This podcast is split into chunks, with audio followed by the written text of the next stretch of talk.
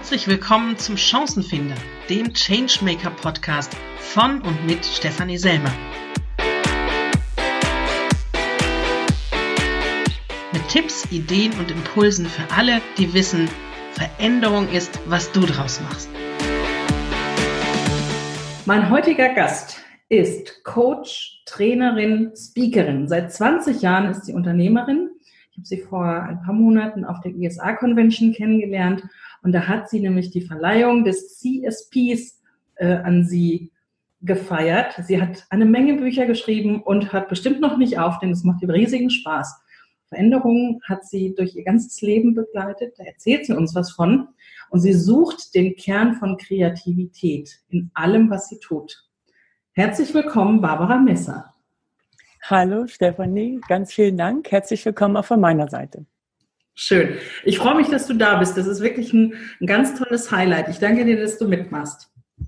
Ja, ich freue mich. Ich, äh, ich mag so etwas, weil ich glaube, wir können unsere Gedanken teilen und können äh, andere Menschen begleiten, sie inspirieren. Wenn ich das, wenn ich dazu beitragen kann, das tue ich sehr gerne. Prima. Da sind wir nämlich schon genau beim Thema. Ähm, Veränderung. Ich hatte dir erzählt, mir geht es um Veränderung. Und du hast gesagt, bei dir sind Veränderungen eigentlich an der Tagesordnung gewesen, dein Leben lang. Die erste große, da sprachst du von, war die Pflegeversicherung, denn du kommst aus der Altenpflege. Wollen wir mal so langsam durch die Veränderung durchgehen und mit dieser einen anfangen? Wir können mit der anfangen. Ich, wenn ich über Veränderungen nachdenke, fallen mir noch viele andere ein. Aber die Pflegeversicherung ist in meinem Leben eine ganz wichtige Veränderung. Und zwar habe ich fast 15 Jahre gepflegt auch an, in ganz, also ich bin auch ausgebildete Altenpflegerin, habe 15 Jahre gearbeitet, ganz viele Jahre auch Schichtdienst, was ich auch wichtig finde, ständig wechselnde Dienstzeiten, mhm. fast jedes zweite Wochenende gearbeitet. Das ist auch eine Veränderung, was das Privatleben angeht, ja. die Gestaltung von Freundschaften und auch Familienleben. Ich komme aber auch aus einer Zeit in der Pflege, wo wir sehr viel Zeit für die Bewohner und Bewohnerinnen hatten, mhm. wo wir auch mit ihnen in Urlaub gefahren sind, wo wir einkaufen gefahren sind, also auch ihre Kleidung zum Beispiel. Und es waren andere Abrechnungsformen. Und die Pflegeversicherung, ich weiß jetzt nicht das Jahr, äh, die hat es einfach verändert, weil sehr viel kritischer betrachtet worden ist, wie viel Leistung bekommen sie. Und das hat auch in unseren Versorgungsstrukturen extrem viel verändert und viele meiner Kolleginnen damals haben richtig am, in ihrem Alltag gespürt, wie sie die Pflege nicht mehr so gestalten können wie vorher. Mhm. Es ist sehr viel mehr Dokumentation dazu gekommen. Das ist ja jetzt immer noch ein Riesenthema, der hohe Dokumentationsaufwand. Mhm. Äh, sehr viel, diese ganzen Qualitätsprüfungen sind in einem hohen Ausmaß bekommen. Ich befürworte vieles. Ich bin dafür, die Pflegequalität hochzulegen. Aber es war einfach eine komplette Veränderung auch die Träger haben sich verändert. Also auch ein, ein Wohlfahrtsverband ist plötzlich eine gemeinnützige Gesellschaft geworden. Das hat ja. auch da Veränderungen gebracht und in den Werten und eine unglaubliche Unsicherheit. Wie geht es weiter? Kann ich noch so weiterarbeiten wie bisher oder nicht? Teilzeitstellen wurden aufgesetzt. Es gab mehr Zeitarbeitskräfte, Zeitarbeitskräfte weil die die Träger sozusagen auch nicht wussten, wie, wie wird es eigentlich. Also mhm. das war schon, das hat mich damals, da war ich natürlich noch sehr viel jünger, sehr durchgeschüttelt, auch sehr verunsichert. Ich wusste okay. nicht so richtig, wie ich das weiter gestalten könnte. Ja.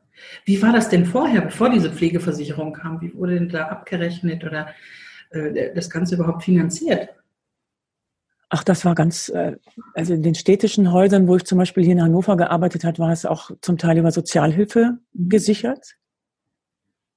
Das haben ganz viele Bewohner bekommen, Unterstützung vom Staat, ja. die jetzt aber nicht so prägnant an den einzelnen Pflegeleistungen hingen.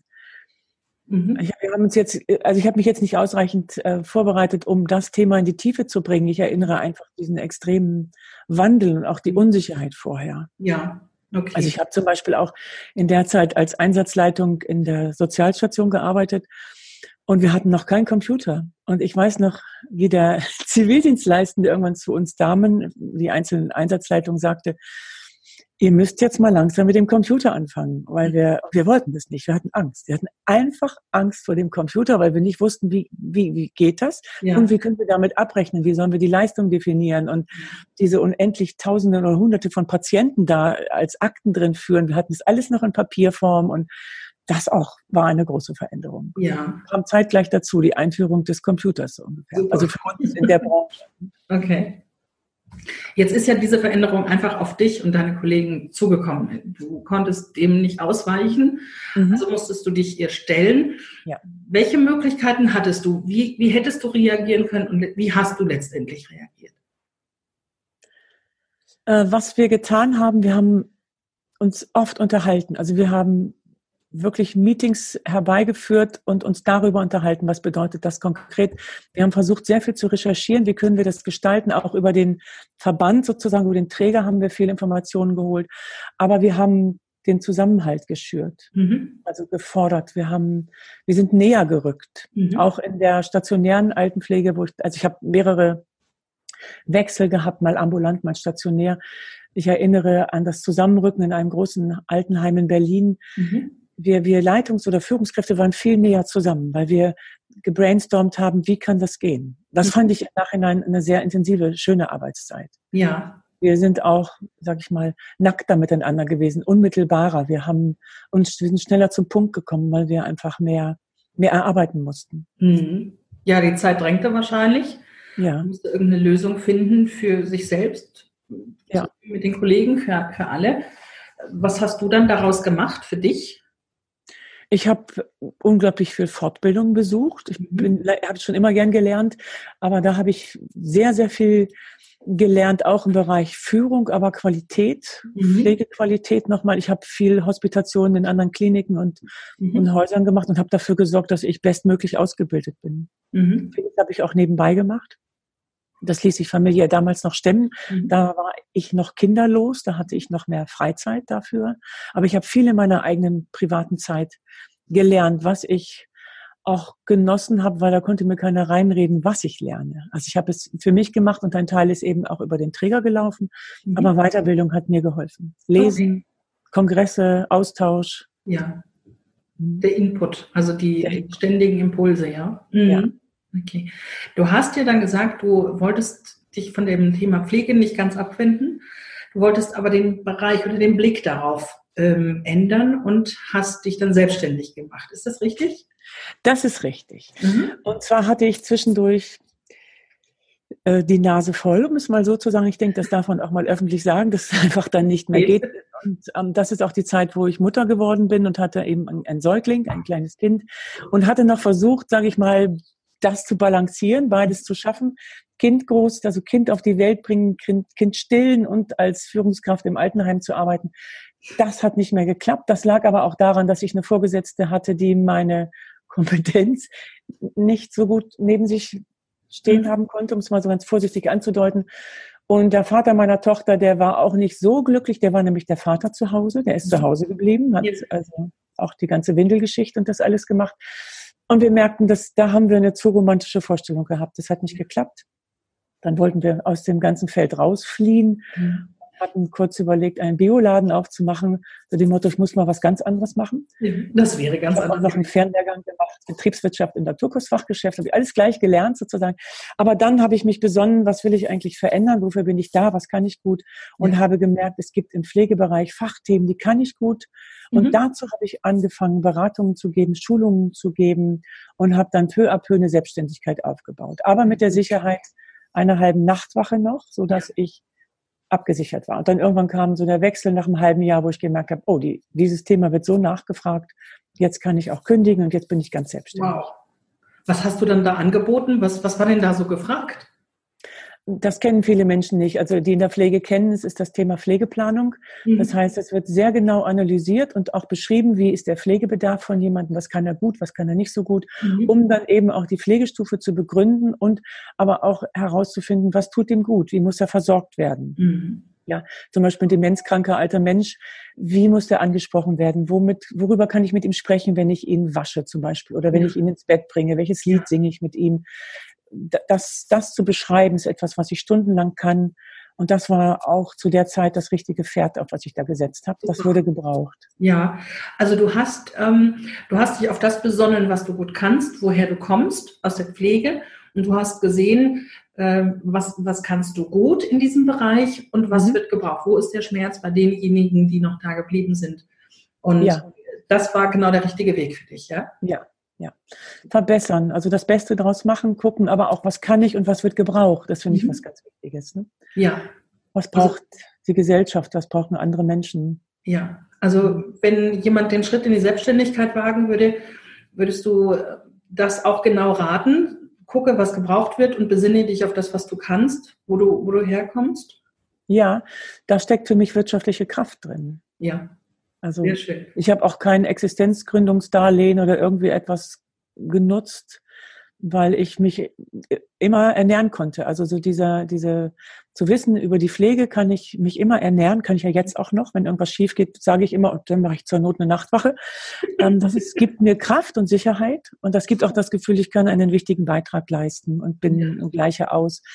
Und dann bin ich ja, dann, dann habe ich sozusagen Kraft, ja, dann gibt es auch eine Sogkraft, weil das, was ich anbiete, wird auch gebraucht. Mhm. Mir geht es nicht darum, dass ich nur etwas mache, was mir Spaß macht, sondern was mich erfüllt, aber was auch andere erfüllt, was Sinn macht, sozusagen. Ja. Also da hast du wirklich eine, eine Riesenchance genutzt aus einer ja. Veränderung. Da hast du wirklich etwas ganz Tolles draus gemacht. Ja, und es gibt einen Schlüssel und diesen Schlüssel finde ich sehr wichtig. Das war meine Mutter, die hat zu mir gesagt, Kind, mach doch das, was du am besten kannst. Ah.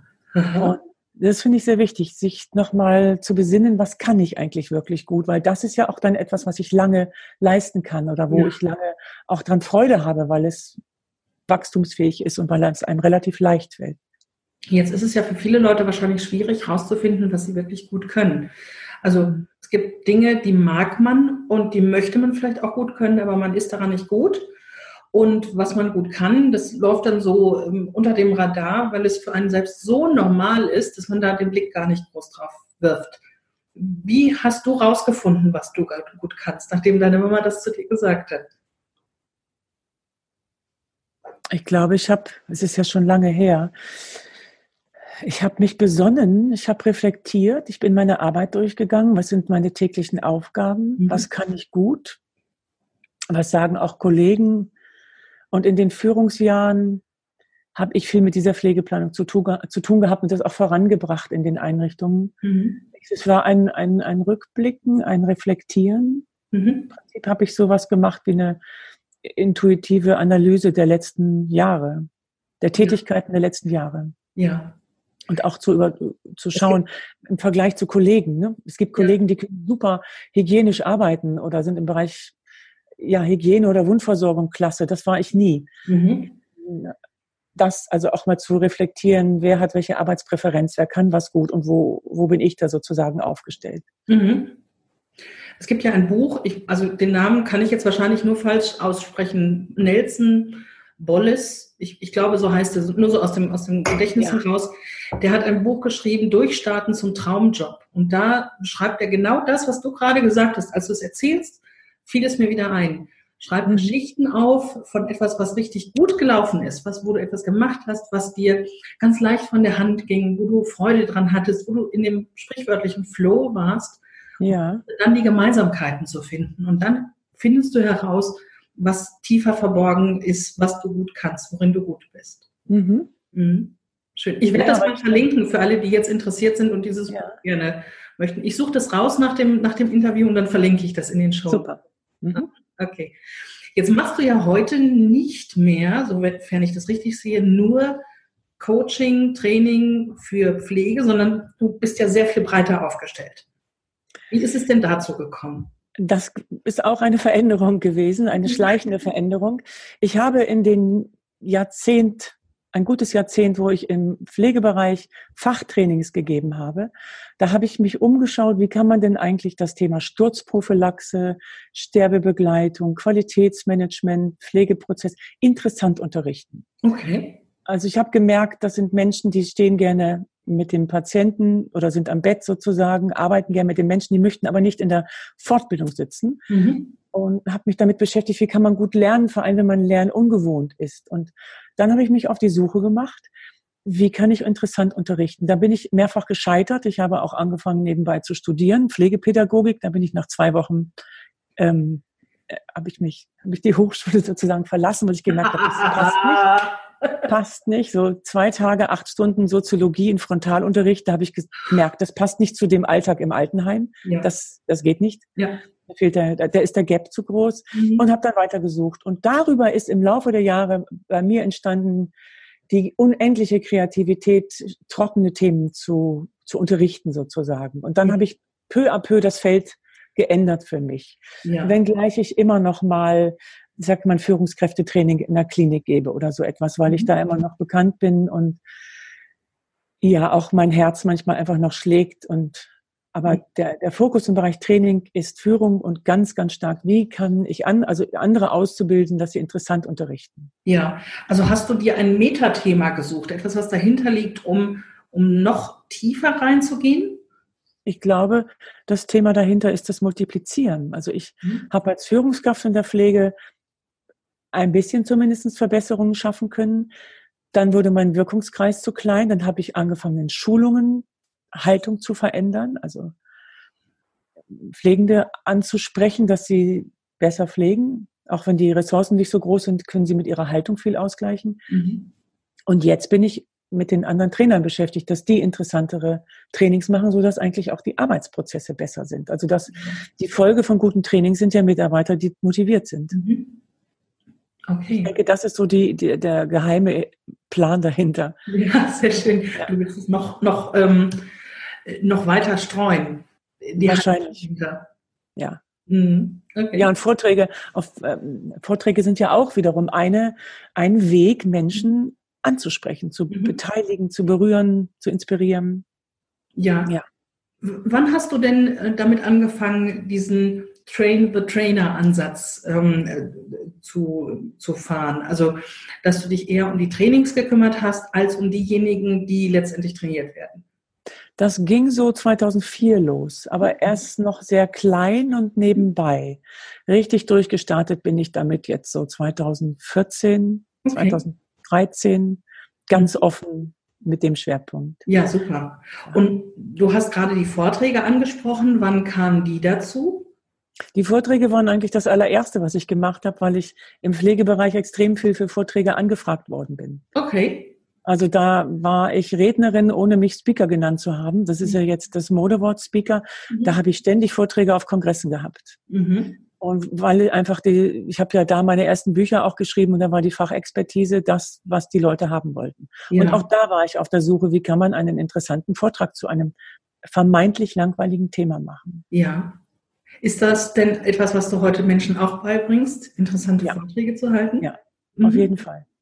Okay, also du bist immer weiter nach hinten gerückt und willst die Menschen enablen, sagt man ja so gut auf, auf Neudeutsch, dass sie das, was sie als Message haben und in die Welt bringen können, dass sie das so gut wie möglich machen. Ja, das ist wahr.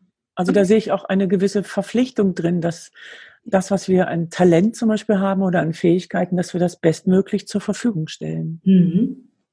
Wow, meine Güte, du hast einen, du hast einen echt harten Weg hinter dir und von vielen Veränderungen geprägt. Also da ist ja nicht ähm, lange nicht ein Stein auf dem anderen geblieben, oder? Du hast es immer wieder neu erfunden.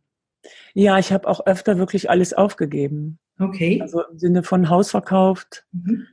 weggegeben, Reise gemacht, im Sinne von, also ich habe oft das Bild, alle Sachen vom Tisch schieben oder wie bei einem Schachspiel, alle Figuren, das Spiel nochmal neu anfangen. Ja. Das mag ich sehr gerne als eine Lösung, wie Veränderungen zu gestalten sind. Okay. Nochmal ähm, auf Reset Heißt das, du brichst dann alle Zelte ab und ähm, versuchst etwas ganz Neues? Ja. Mhm. Kann es auch geben. Ja.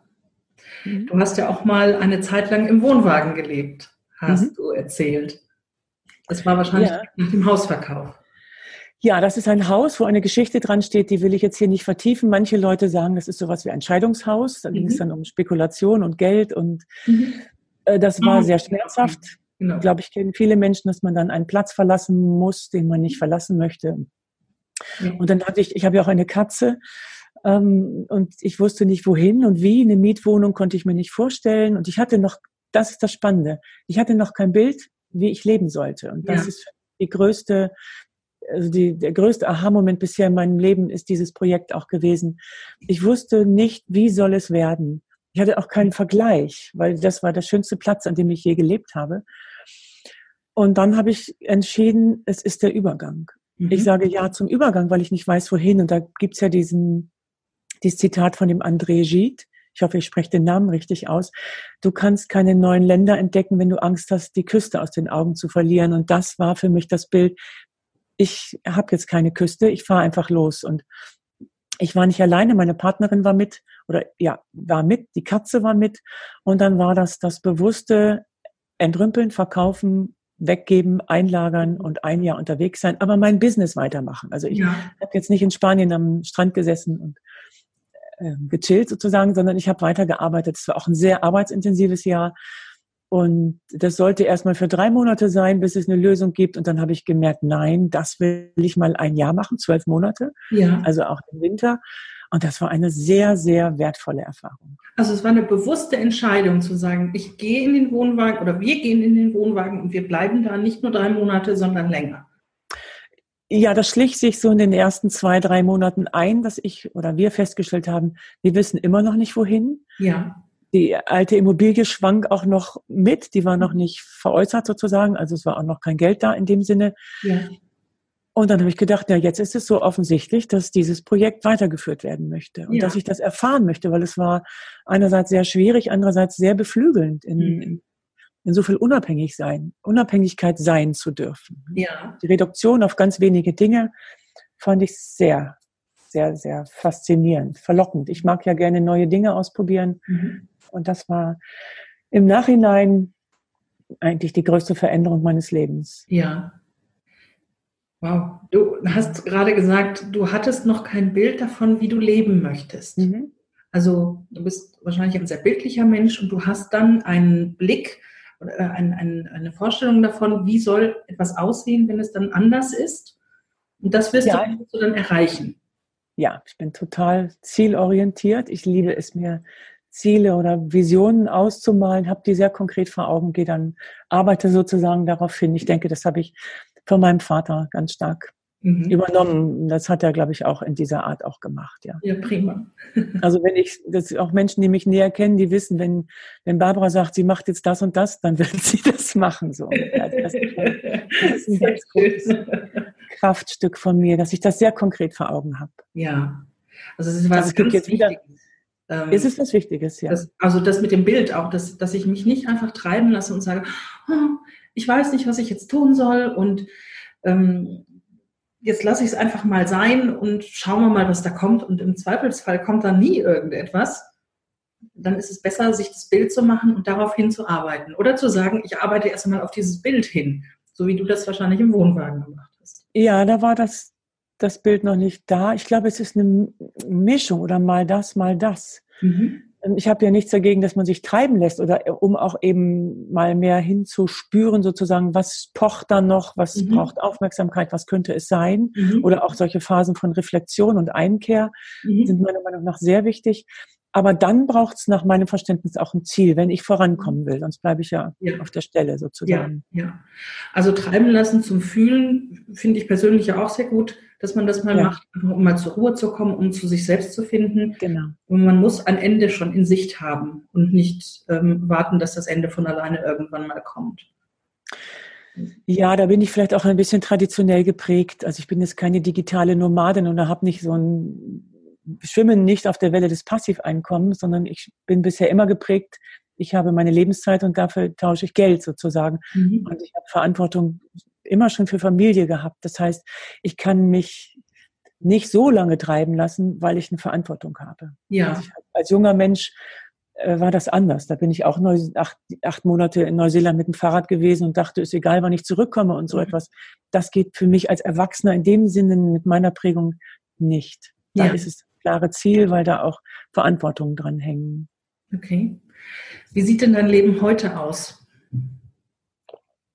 Lass dich erst mal Ruhe trinken. Also heute ja, lebst du nicht mehr im Wohnwagen. Du lebst irgendwo in einem kleinen Dörfchen. Das müssen wir nicht näher ansprechen, sonst stehen die Massen vor deiner Tür. ja, das wäre mir nicht so recht, weil ich habe auch das Unkraut. Immer Impressum, oder? ja, ich lebe in einem kleinen Ort in der Gegend von Hannover. Danke. Entschuldige. Und ähm, bin aber mit dem nächsten Projekt beschäftigt, weil das ist ja nur inzwischen. Ah, ah, okay. Das Landen, das Landen nach dem Wohnmobiljahr hat länger gedauert als das Jahr selber. Okay. Und das ist die, die Frage, wo will ich leben, wie will ich leben? Damit bin ich sehr beschäftigt, bin jetzt 56 geworden, acht mal sieben Jahre und bin schon damit beschäftigt, wie will ich leben, wenn ich älter bin. Damit bin ich am Planen und auch, ja, das, ne, das ist so die Phase des Spürens, was will ich eigentlich. Und ich habe diese, diesen Bereich Trinity gerade gegründet, das heißt ein Forum, wo es darum geht, wie können wir die Trainings der Zukunft gestalten. Ja. Und da habe ich ein Team, was ich ausgebildet habe, das möchte ich eventuell auch an meine Tochter weitergeben. Die ist auch gerade in der Ausbildung. Da sind wir so am, am Ausprobieren, wie das funktionieren könnte. Ja. Und ich habe immer meine Buchprojekte, die parallel laufen. Da weiß ich in zwischen den Jahren, zum Beispiel fange ich das nächste Buch an. Ja, und mhm. ansonsten mache ich meine Arbeit und bin, bin sehr zufrieden. Stelle mich aber dem, dem großen Change, den wir haben mit der zunehmenden Digitalisierung. Ja, hast du denn schon ein Bild davon, wie deine Arbeit in Zukunft aussehen wird? Ja, es wird konkreter. Also ich möchte, ein Teil von mir möchte als Schriftstellerin leben, wenn ich richtig alt bin. Ich möchte mhm. dann ganz viel Zeit zum Schreiben haben. Und ich möchte Zeit für meine Enkelkinder oder andere Kinder haben. Mhm. Ja, ich möchte, je älter ich werde, je mehr schreiben. Oh, schön. Ja, okay. Ja. Sehr schön. Also alles andere möchte ich auch nicht verraten. Wie gesagt, wenn die Leute dann hier vor der Tür stehen und wenn ich es dann nicht so mache, wie ich jetzt hier sage. Aber ich bin immer damit beschäftigt, was könnte das nächste sein? Mhm. Was lockt mich? Sehr schön. Das ist ein, äh, ein ganz toller Punkt, nicht stillzustehen und zu gucken, was lockt mich, wo möchte ich hin, was möchte ich noch erreichen. Wie ja. soll das nächste aussehen? Super. Liebe Barbara, wenn ähm, jemand jetzt gerade in einer Veränderung steckt, in einer beruflichen, weil da sich irgendetwas verändert mhm. Von außen, durch die Digitalisierung, durch Projekte, durch Umstrukturierung oder gerade kurz davor steht, was möchtest du diesem jemanden raten? nicht den Kopf in den Sand zu stecken. Was heißt das auf der, was heißt das positiv betrachtet? Ich, in meinem Buch, das schaffst du schon. Der Weg durch Krisen steht für mich an erster Stelle das Innehalten. Mhm. Also kurz anzuhalten, nicht jetzt statisch zu werden, sondern innezuhalten mit dem Gedanken auch, wer innehält, hält Innenhalt. Also ich halte mich an mir mhm. und in diese Reflexion zu gehen. Was, was kann ich gut? Für mich gibt es in Krisen die große Frage auch, wofür ist es gerade gut, was darf ich gerade lernen. Mhm. Ja, das auch, also statt ins Opfer zu fallen oder ins Jammern, finde ich diese Frage unglaublich wertvoll. Was darf ich gerade erfahren? Was darf ich gerade lernen? Mhm. Was darf ich über mich vielleicht auch erfahren? Mhm. Und dann ganz konkret zu, zu schauen, was muss ich jetzt lernen oder was steht für mich auch an. Und ich habe erfahren, ich glaube, das liegt dann auch am Alter, das gibt viele schwierige Phasen. Das mhm. ist, vieles ist überhaupt nicht so einfach, wie es oft gehypt wird. Und ähm, ich, es gibt ja auch einen Satz, ich hab, kann ihn jetzt nicht ganz übersetzen, man muss schon das Licht ausmachen, damit man das Licht der Sterne sehen kann. Ah, oh, das ist aber schön. Aus Japan so ein, ein, ein Zitat, und das ist für mich die Richtung, es muss zwischendurch dunkel werden oder schwer. Mhm. Dann sehe ich wieder die kleinen Lichter und dann, wie beim Bergsteigen, ich muss zwischendurch auch hoch und auch wieder runter. Und mhm diese Phasen anzunehmen mit dem Wissen, das ist für etwas gut. Mhm. Das ist für etwas gut. Das führt das mich weiter und aber auch hellhörig zu werden. Was passiert gerade draußen? Wofür könnte ich gut sein, sozusagen? Ja. Mhm. Das ist ein ganz tolles Schlusswort. Wir sind jetzt schon seit circa einer halben Stunde dran. Wir könnten noch drei halbe Stunden füllen ja. und wären immer noch nicht fertig ich werde mit dir bestimmt noch mal in irgendeine Verlängerung gehen. Also wir müssen einfach noch mal sprechen. Ich glaube, es sind noch ganz viele Sachen offen geblieben. Aber du hast uns einen ganz tollen Einblick gegeben, wie du Veränderungen angegangen bist in deinem Leben. Ich danke dir ganz, ganz herzlich dafür. Stefan, ich danke dir auch. Ich ähm, habe das selber als eine sehr wertvolle halbe Stunde erlebt, weil es, ja, es ist ja ein inneres Reflektieren, Nachdenken und mhm. so einen klugen Kopf für dich auf der anderen Seite zu haben, ist ein Geschenk. Schön. Vielen, vielen Dank. Okay. Dann ganz vielen Dank. Danke auch. Mach's gut. Bis bald. Danke. Bis bald. Tschüss. Tschüss.